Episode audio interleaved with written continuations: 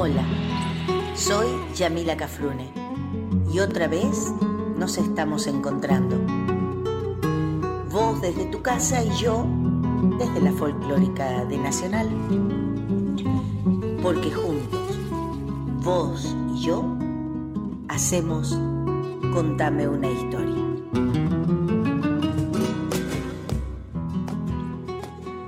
Hola queridos y queridas amigas, nuevamente con ustedes compartiendo otro Contame una historia.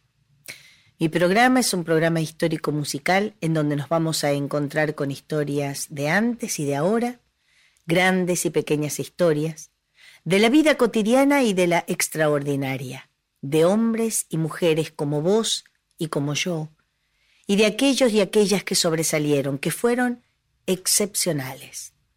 También historias de las cosas que nos rodean y que sobre todo hacen a nuestra identidad, a nuestro sentido de pertenencia a la América Grande, que alguna vez fue el sueño de muchos y de muchas, y por qué no, que aún sigue siéndolo. También vendrán al final del programa y como corresponden las chapas de la historia, que tendrán ese sabor a infancia y a recuerdos. Dicho esto como presentación y todos los días lo van a escuchar de la misma manera, pero grabado todos y cada uno de los días. Digo, dicho esto como presentación, vamos al primer bloque de canciones del día de hoy.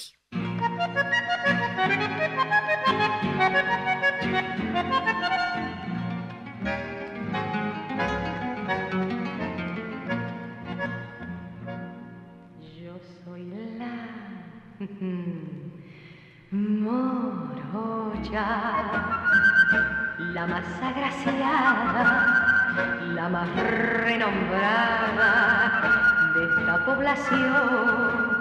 Soy la que al paisano, muy de madrugada, muy de madrugada, brinda un cimarrón. Soy la morocha argentina, la que no siente pesares y alegre pasa la vida con sus cantares. Soy la gentil compañera del noble gaucho porteño, la que conserva el cariño para su dueño.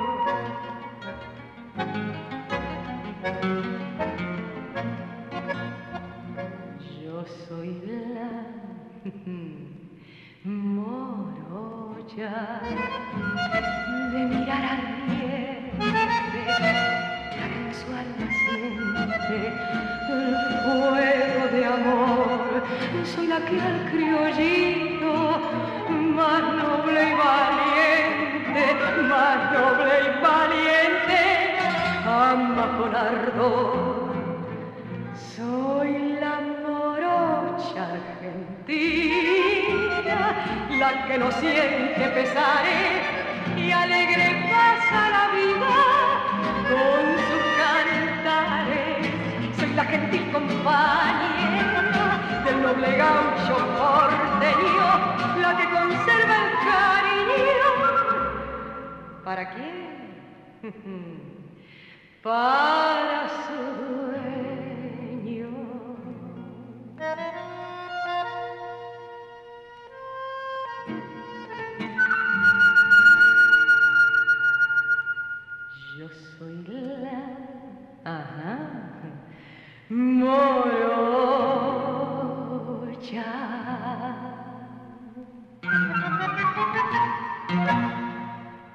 El día de hoy vamos a charlar, o les voy a contar yo más bien, porque esto es un monólogo mal, es un, diría Lelutier, es un biólogo con el Seba Rodeiro, que él me mira del otro lado de la computadora y yo de este. Por ahí nos matamos de risa, por ahí él me comenta algo cuando cortamos en bloque, de bloque a bloque.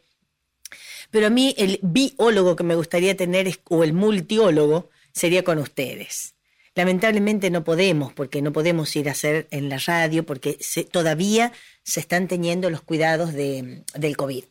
Lamentablemente, es decir, favorablemente, pero lamentablemente para mí, que mi, un programa de radio se arma con la persona que conduce, en este caso yo, y no quiero decirme locutora porque obviamente que no lo soy, con la persona que conduce, con el, eh, eh, la, persona, con el técnico de sonido que está del otro lado de la pecera y con todos y todas ustedes, por supuesto, que son las que llaman, a veces hasta cuando yo iba Nacional, del otro lado de la pecera me apretaba el botoncito que hablaba, este, depende si era él o ella, porque tenía, supe tener una chica como técnica.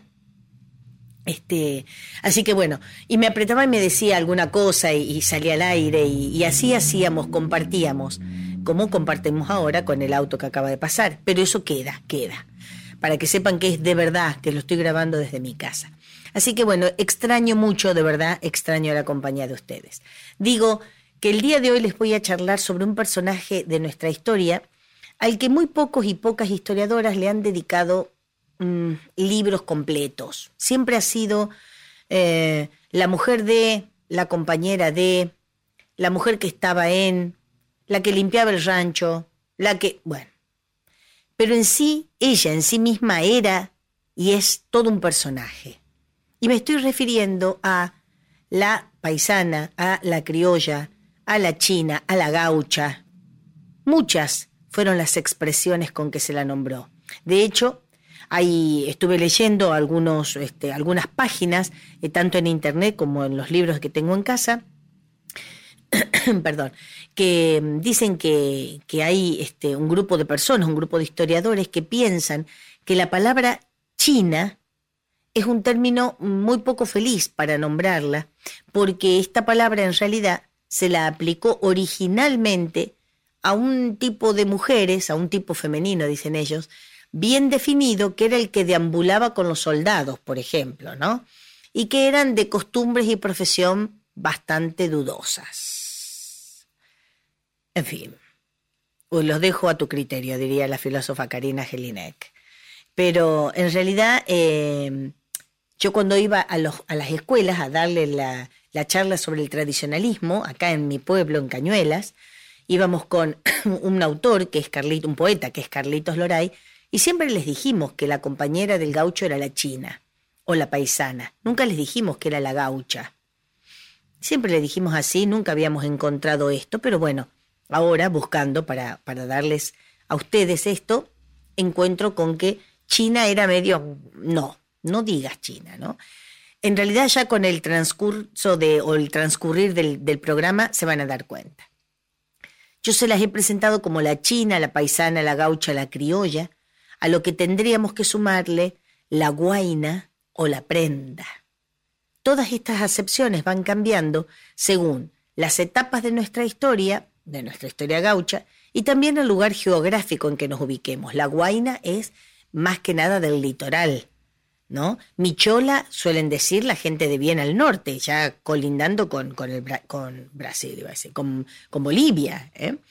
Este, así que bueno, depende todo eso. Generalmente estamos hablando, y así para sintetizarla, de la mujer que convivía con el hombre de campo, el hombre que al que conocemos con el título, nombre, palabra, sinónimo de sustantivo, no sinónimo, perdón, sustantivo, gaucho.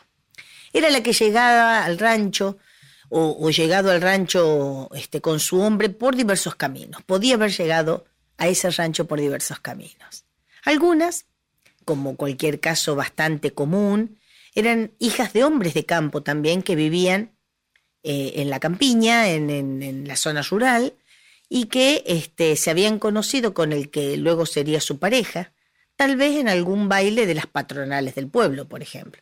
Se hacía algún baile en patios de tierra o ahí nomás, en medio del campo, y por ahí bajaba, se apeaba algún gaucho, no sé, que a la muchacha le llamaba la atención, que a la prenda le llamaba la atención. Y bueno, ahí medio como que se enamoraban, pero el romance era eso precisamente, un romance. Una vez que se habían bichado, se habían echado el ojo, se habían hecho así, caidita de ojos, capaz, capaz. No se podía llegar a la casa de la familia de ella porque sí. Había todo un protocolo. El paisano a lo mejor llegaba a caballo, a la casa o al rancho de la familia de su amada. Primero hablaba con el padre para presentarse, decirle qué clase de hombre era él y pedirle permiso para visitar a la hija. todo esto lleva un tiempo. Y una vez que le era concedido el tiempo, recién podía visitarla y esta visita se hacía en compañía de una persona adulta o en presencia de una persona adulta de la casa. Con el tiempo podía llegar el anhelado casorio o no, porque nosotros tenemos que ubicarnos principios del siglo XIX, es decir, 1800, 1820, no era que uno iba a la iglesia del pueblo, primero porque no había iglesia en todos los pueblos, después porque no todos eran eh, con la, a ver, con la idea de casarse. Más que nada era una, como ahora estoy eh, yo más que nada en la parte de familia, era como una unión convivencial. era como un concubinato, como un estar en pareja, más que nada. Había poca gente, que había pocas parejas que podían llegar a casarse. Se gustaban, se querían, medio como que se autorizaban los padres y allá iba la pareja. Pero esto es solo una forma de la llegada de la paisana al rancho de su hombre. No nos olvidemos que había otras formas, eran épocas en que existían los malones por parte de los indios y los raptos por parte de los huincas. Los malones que eran las correrías esas que armaban los pueblos originarios a caballo y que de un saque que vos no, ni siquiera te dabas cuenta, tenías al, grupo de indios en el pueblo, adentro del pueblo. O, bueno, en el rancherío que quería formar un pueblo. Y ahí muchas veces se llevaban mujeres para, para sus, sus campamentos, para sus tribus. Y al revés, cuando el Winca, cuando el hombre blanco atacaba a los indios, también solía llevarse alguna india, solamente a veces por el hecho de hacer maldad, y a veces se quedaban con las indias, con las, con las mujeres originarias, como sus propias parejas, teniendo siempre en cuenta y con mucho cuidado, porque eran muy bravas. Por lo tanto, esta también era una forma de la llegada de la mujer, de la paisana, de la, de la compañera del hombre a la casa del gaucho. Vamos a por la música y seguimos con la historia.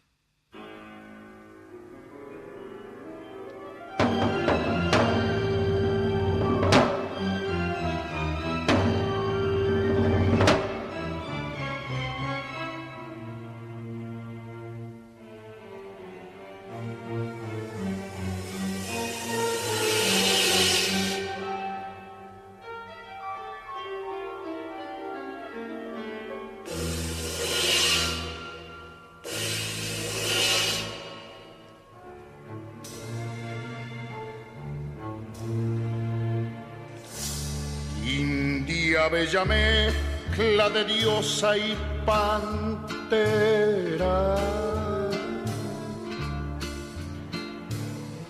Doncella desnuda que habita el Guairá. Arisca romanza curvó su cadera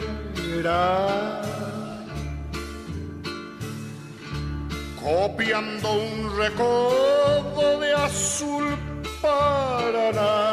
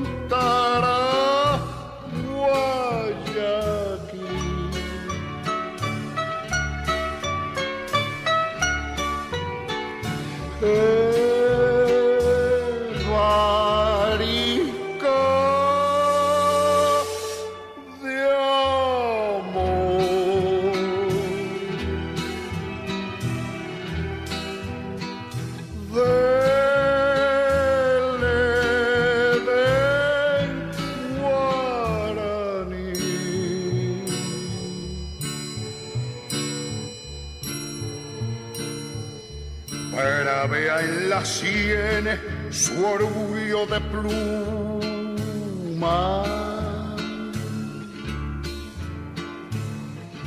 Su lengua fue salvaje panaldero su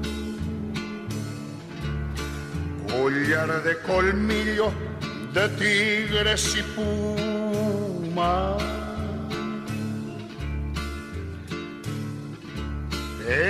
enjoya la musa de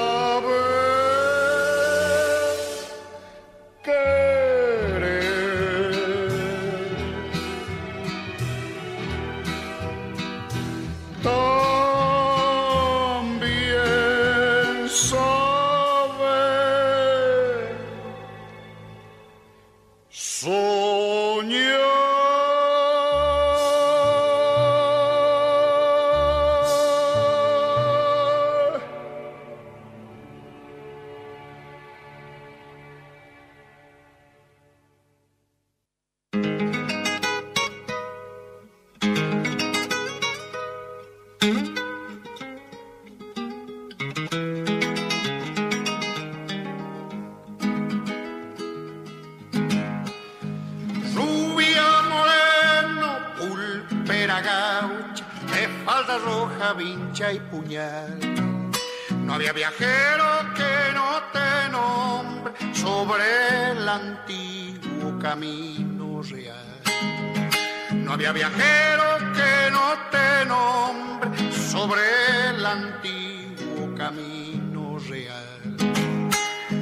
Echa entre el bronco, bramar del dulce, solo se oía tu voz mandar eran tus ojos dos Nazarén, bravas espuelas en el mirar.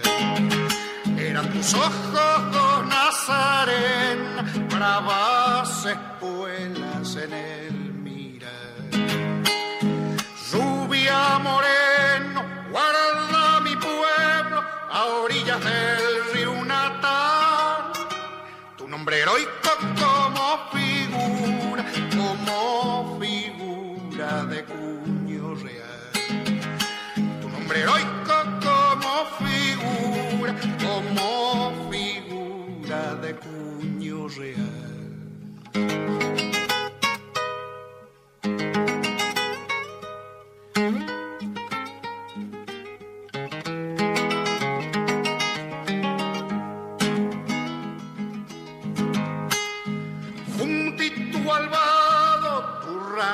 amigo alzaba el viento su banderín.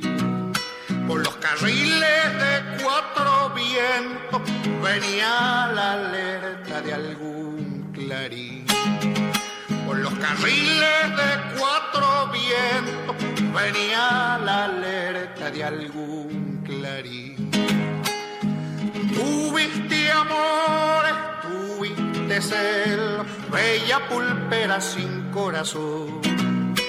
Era más brava que las león de los juncales del albardo. Era más brava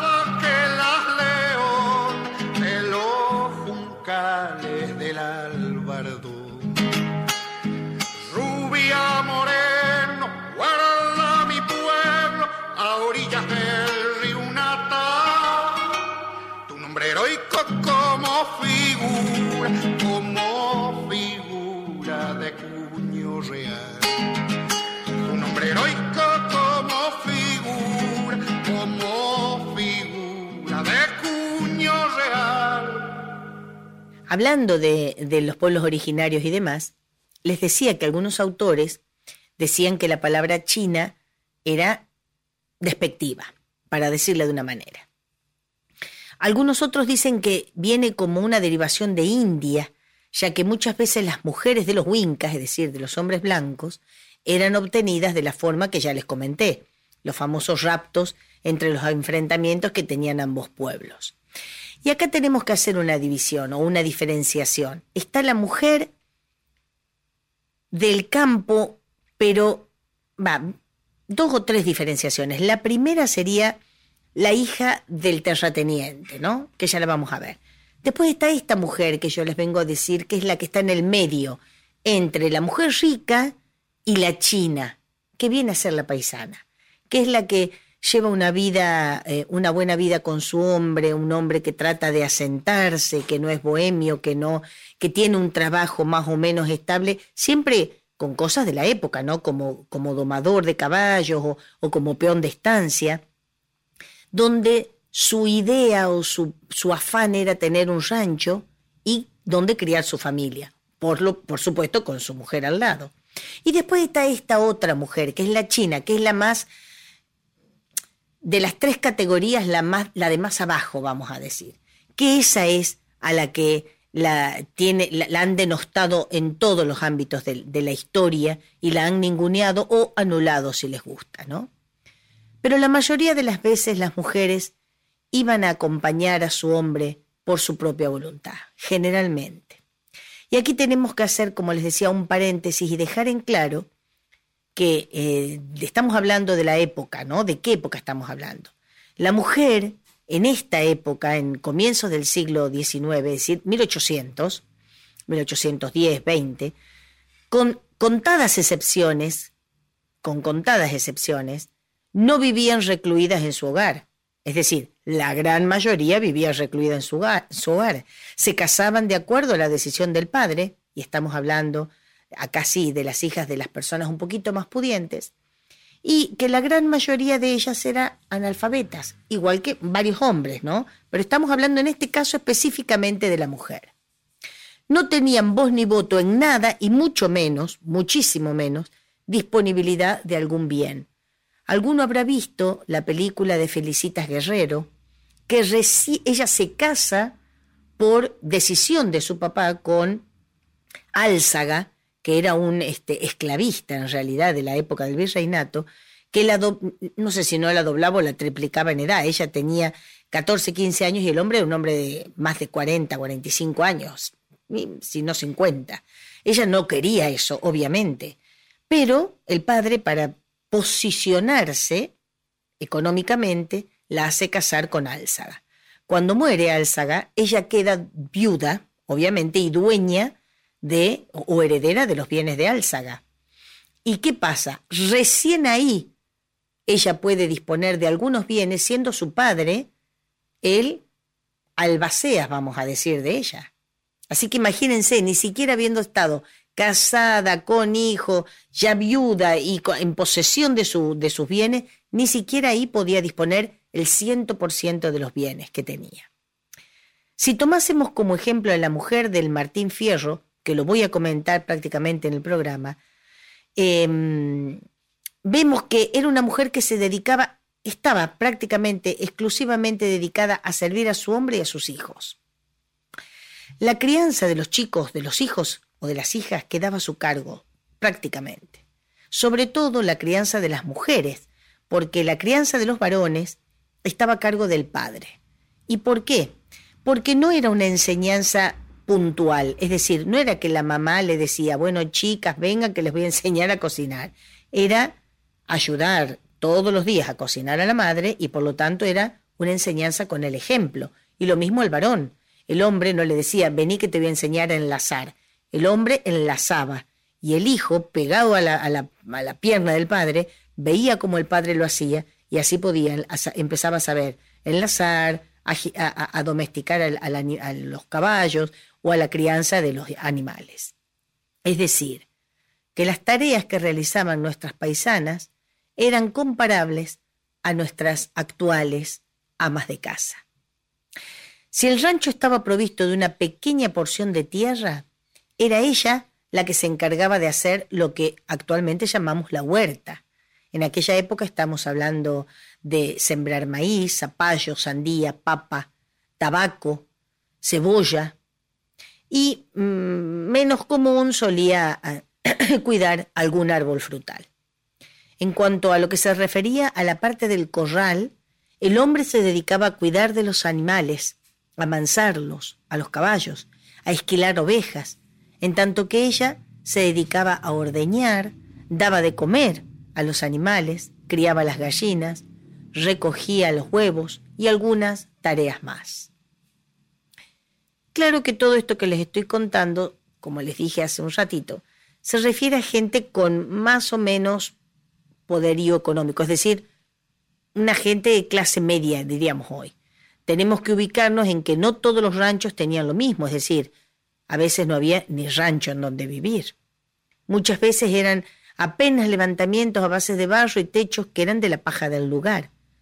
Los lujos no eran propios de nuestra gente trabajadora de campo. Y aclaro, gente trabajadora de campo, porque también estaban las señoritas o las damitas o las niñas, que eran las hijas y las esposas de los estancieros o terratenientes. De ellas nos ocuparemos en otra ocasión.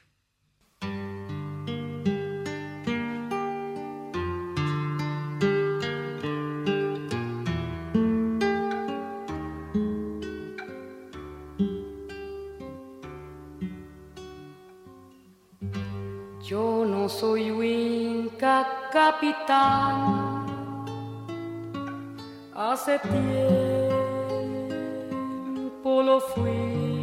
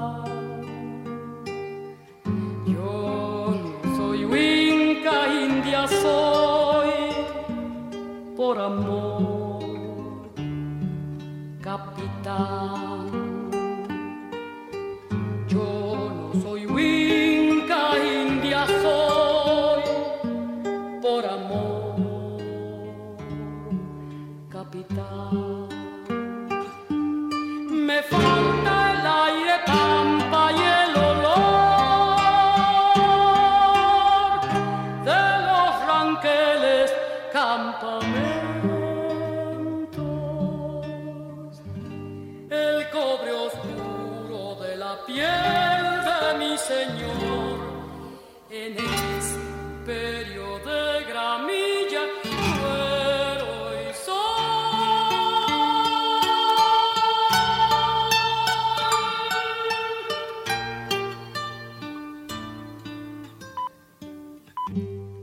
Usted se asombra, capitán, que me quiera volver. Un alarido de malón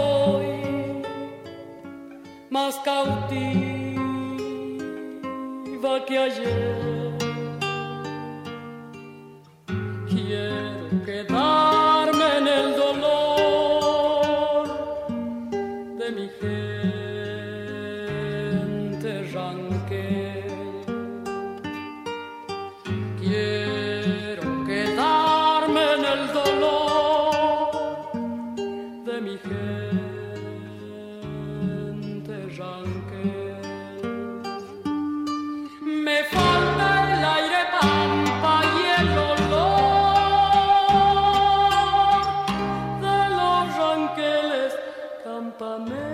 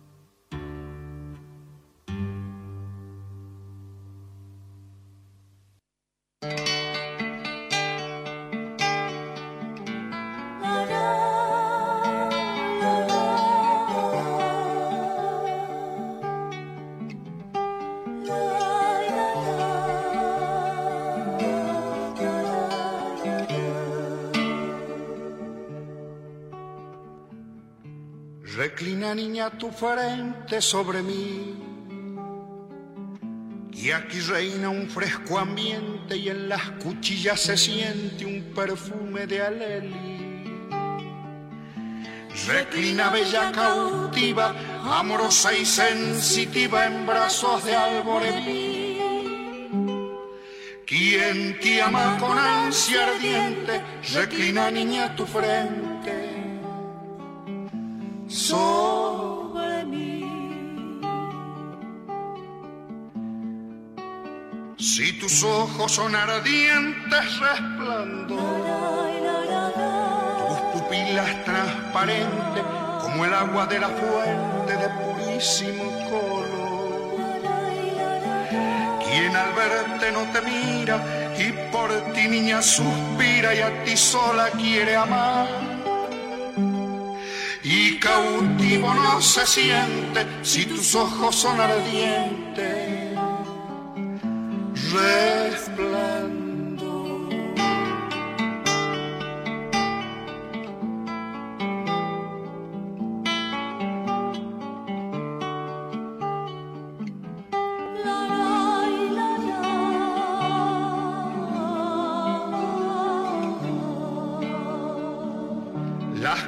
Cristianas hechiceras de la dua van gimiendo plañideras su infortunio y su pesa. Y el cacique no las mira y por ti niña suspira y a ti sola quiere amar.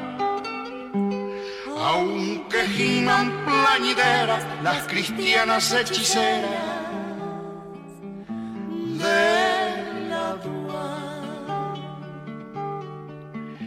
al ardiente mediodía, cuando vierta su armonía el tuyo.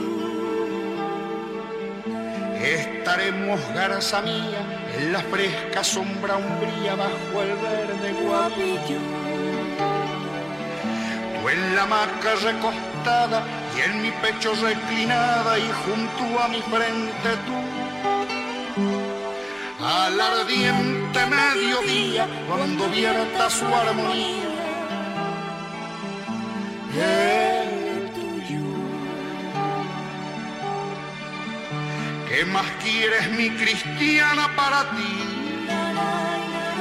Si tu frente se engalana con la pluma soberana del cacique Alborevi,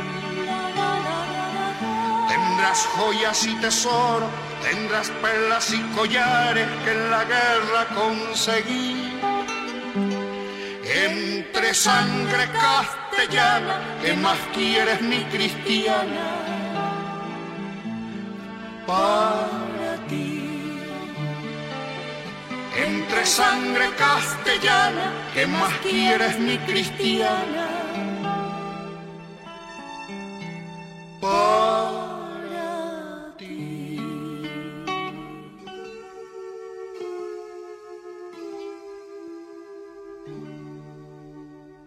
además de las tareas de, de, las que ya les nombré y que les comenté, de la huerta, de los animales, del cuidado de su hombre, de su hijo, de sus hijas también, nuestras paisanas se dedicaban a algunas otras tareas que actualmente podemos seguir disfrutando.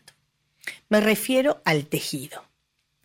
El tejido no era el que vemos hoy o que hacemos hoy, que tejemos, nos sentamos y tejemos el crochet a dos agujas. Bueno, algunas como yo, crochet dos agujas. Hay otras mujeres mucho más capaces que se tejen de esta manera. Me estoy refiriendo a nuestras artesanas, a que nuestras paisanas artesanas tejían en un telar, ¿no? A eso me refería. Yo siempre lo vi al telar. Cuando yo era directora de, del mercado artesanal de la provincia de Buenos Aires, tenía unas artesanas de telar, unas teleras maravillosas. Otra que las teleras de, de Belén, de Catamarca. No, estas eran, bueno, las de allá son maravillosas, pero estas teleras también excelentes. Esta es una, es, no es una actividad, es una artesanía que también tenían nuestras mujeres originarias. ¿Y por qué no? hay algunos historiadores que dicen que el, arte del tejido telar solamente proviene de los pueblos originarios, que muy a su pesar y solamente a quienes las tejedoras, mujeres obviamente originarias, consideraban aptas, les traditaban, les heredaban el ancestral arte del tejido. ¿Se acuerdan cuando hablamos del fileteado porteño? que solamente se lo enseñaban al primer hijo varón de la familia y que después se fue, en, el mejor de los sentidos, degenerando, iba a decir, no, abriéndose a toda la familia. Bueno, lo mismo pasaba aquí. De aquí que podemos eh, este, decir que muchas de estas mujeres todavía le han enseñado, mejor dicho, a sus hijas, esas a sus hijas a su vez, y ahora tenemos ese arte del tejido al telar.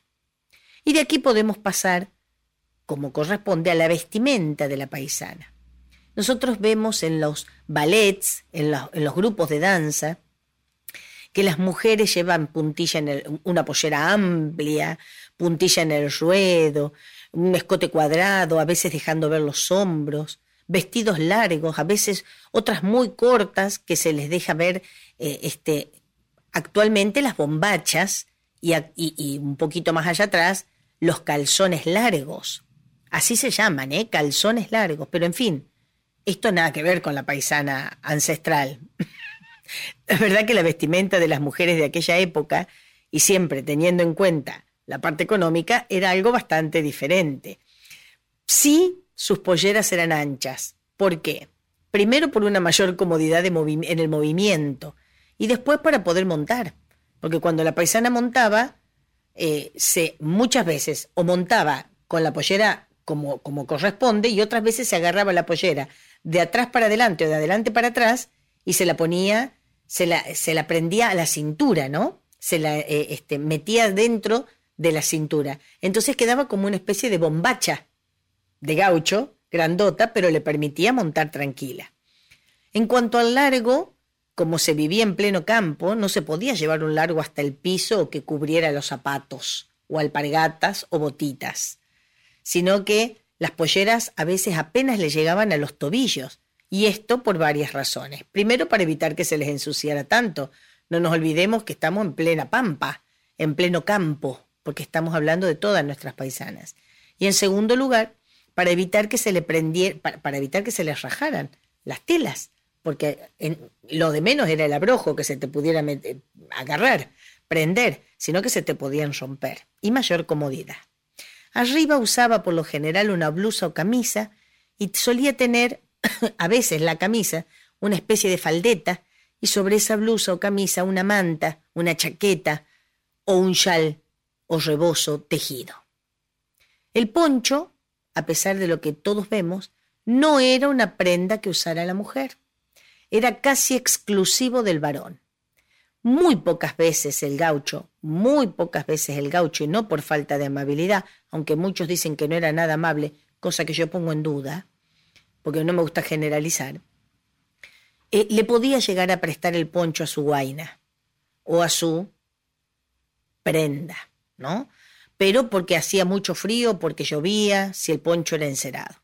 Pero como ya les dije, era una prenda casi exclusiva del hombre. En los pies, la paisana solía usar alpargatas con suela de yute y cuando había logrado adquirir algunos pesitos se podía dar el lujo de vestir unas botas o unas botitas prendidas al costado, esto era ya para las más pudientes, eh, porque eran prácticamente calzado de ciudad. Esto, obvio, todo lo que les estoy contando lo tenemos que llevar al estado de comodidad y al estado económico, ¿no? No hablemos de que la paisana podía llegar a tener un taco, ni ahí.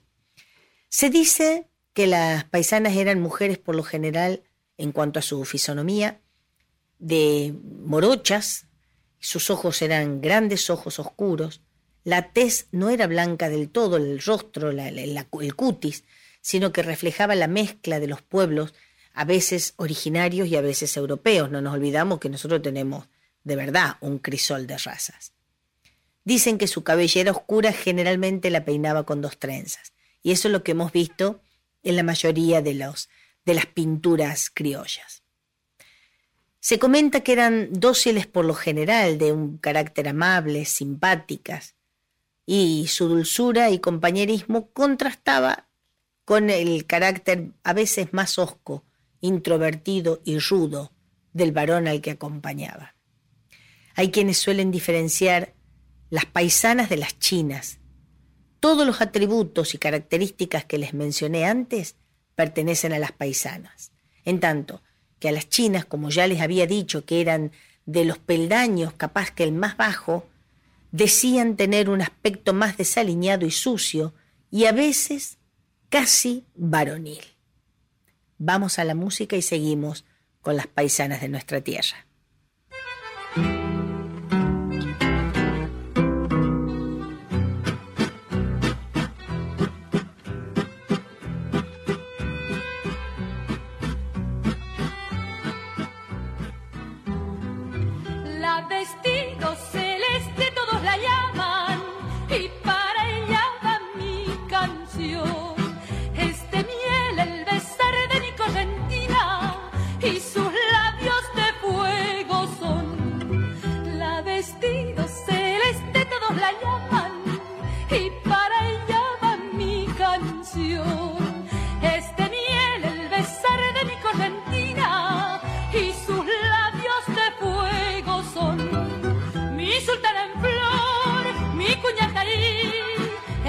La mujer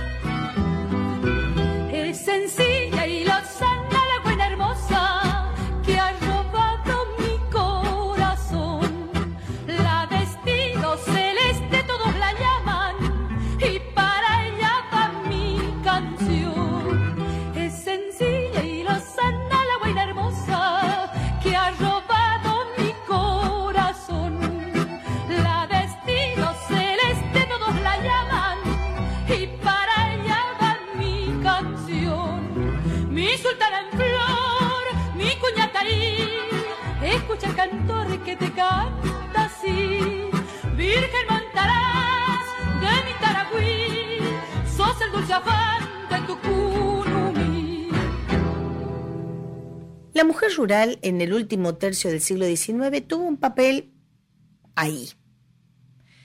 No estamos hablando de la parte histórica, no estamos diciendo que no haya hecho historia, que no haya sido una participación activa la suya en los hechos históricos. Estamos hablando en la vida común, en la, vida de, de rutina.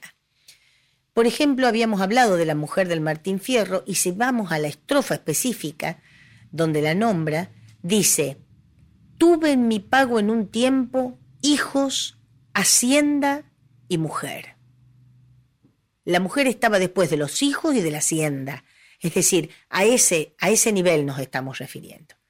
Y aquí viene la parte que les cuento, que así como se llevaron al Martín Fierro para luchar en la frontera, contra el indio, y esto, si estuvo bien o no, es tema para otro programa. No sé si cuidaban de tener más tierras para los Winca y sacárselas al salvaje, o si realmente el salvaje, mal llamado salvaje, tenía razón en pelear por lo que era de él. Eso no nos vamos a meter aquí porque no vamos a terminar.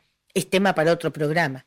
Pero así como se lo llevaban, les decía, a hombres como el Martín Fierro, a los fortines, también se llevaron a las mujeres. Y allí no se hizo distinción alguna de qué mujeres eran llevadas. Fueron negras, mestizas, originarias y blancas. Estas mujeres fueron llamadas despectivamente cuarteleras, milicas, fortineras, chusma, cuando no, les ponían calificativos muchos más degradantes.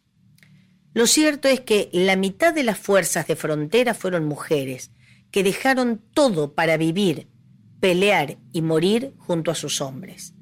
Porque una vez destinadas a un fortín, allí cumplían diferentes funciones, desde atender la cocina, lavar la poca ropa que les quedaba a aquellos hombres olvidados por todos, inclusive por el mismo gobierno que los había llevado, hasta hacer estas mujeres, se ocupaban de todo eso y hacían además de mujeres. Y muchas veces se convertían en sus compañeras permanentes. Este programa, como va los sábados de 3 a 4, yo tengo que hablar a veces con algún código que lo identifiquen los adultos. Capaz que yo soy muy inocente. Capaz que los chicos me dicen, Yamila, decí que la llevaban para que los hombres no desertaran. Bueno, se la llevaba para que los hombres no desertaran. Fueron esposas, novias, madres, cuarteleras, mujeres de un solo hombre o de un regimiento. Y no fueron pocas. Si en la conquista del desierto hubo seis mil soldados, las fortineras llegaron a cuatro mil. No se entiende por qué las condenaron al olvido, pues sin ellas la campaña del sur, para bien o para mal, no habría sido posible. Como les dije, no solo cuidaron de los hombres, los vistieron, alimentaron, curaron y llegado el caso, combatieron a la par de ellos. Y con su presencia les dieron motivo, como les acabo de decir recién, para quedarse en un ejército al que la mayoría fue enganchado de prepo, como nos cuenta el Martín Fierro.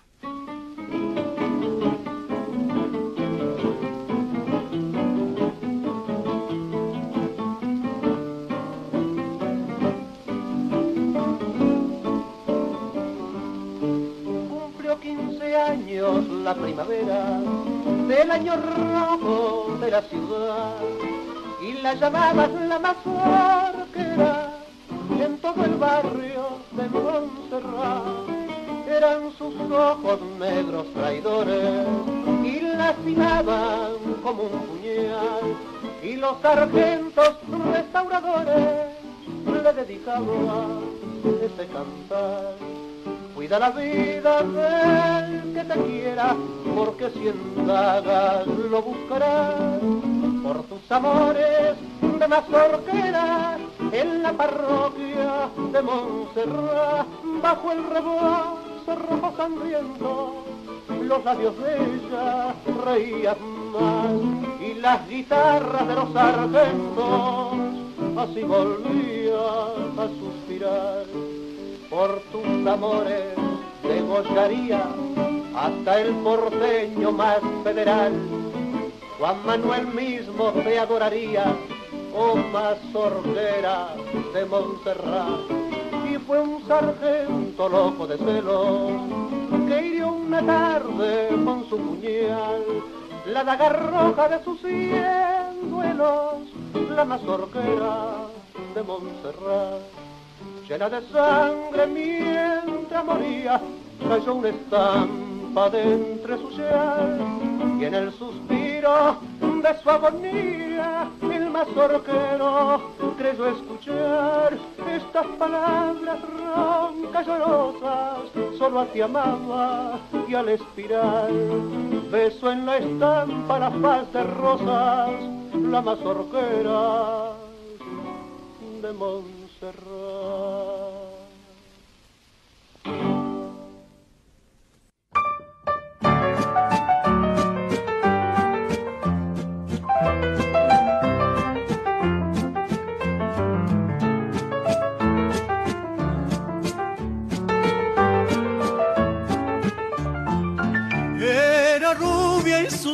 Celestes reflejaba la gloria del día y cantaba como una calandria la pulpera de Santa Lucía.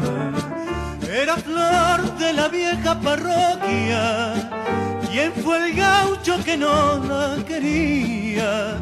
Los soldados de cuatro cuarteles suspiraban en la pulpería. Le cantó el payador mazorquero con un dulce gemir de vihuelas en la reja que olía jazmines, en el patio que olía de amelas. Con el alma te quiero pulpera y algún día tendrás que ser mía. Mientras llenan las noches del barrio las guitarras de Santa Lucía.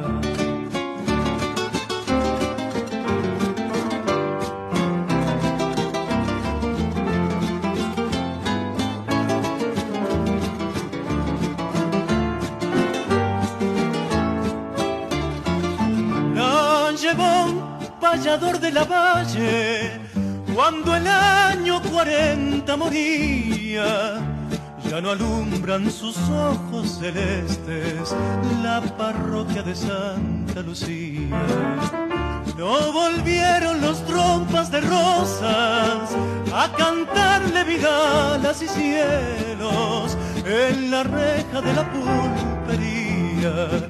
Los jazmines lloraban de celos y volvió el payador mazorquero a cantar en el patio vacío la doliente postrer serenata que llevabas el viento del río. ¿Dónde estás con tus ojos celestes? Oh pulpera que no fuiste mía. ¿Cómo lloran por ti? Las guitarras, las guitarras de Santa Lucía.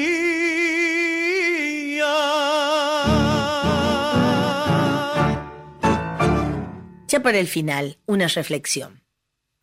El gaucho se apoderó de todos los secretos de la tierra. Leyó el rumbo en el cielo estrellado. Conoció la hora por la inclinación de los pastos, por la, por la sombra proyectada.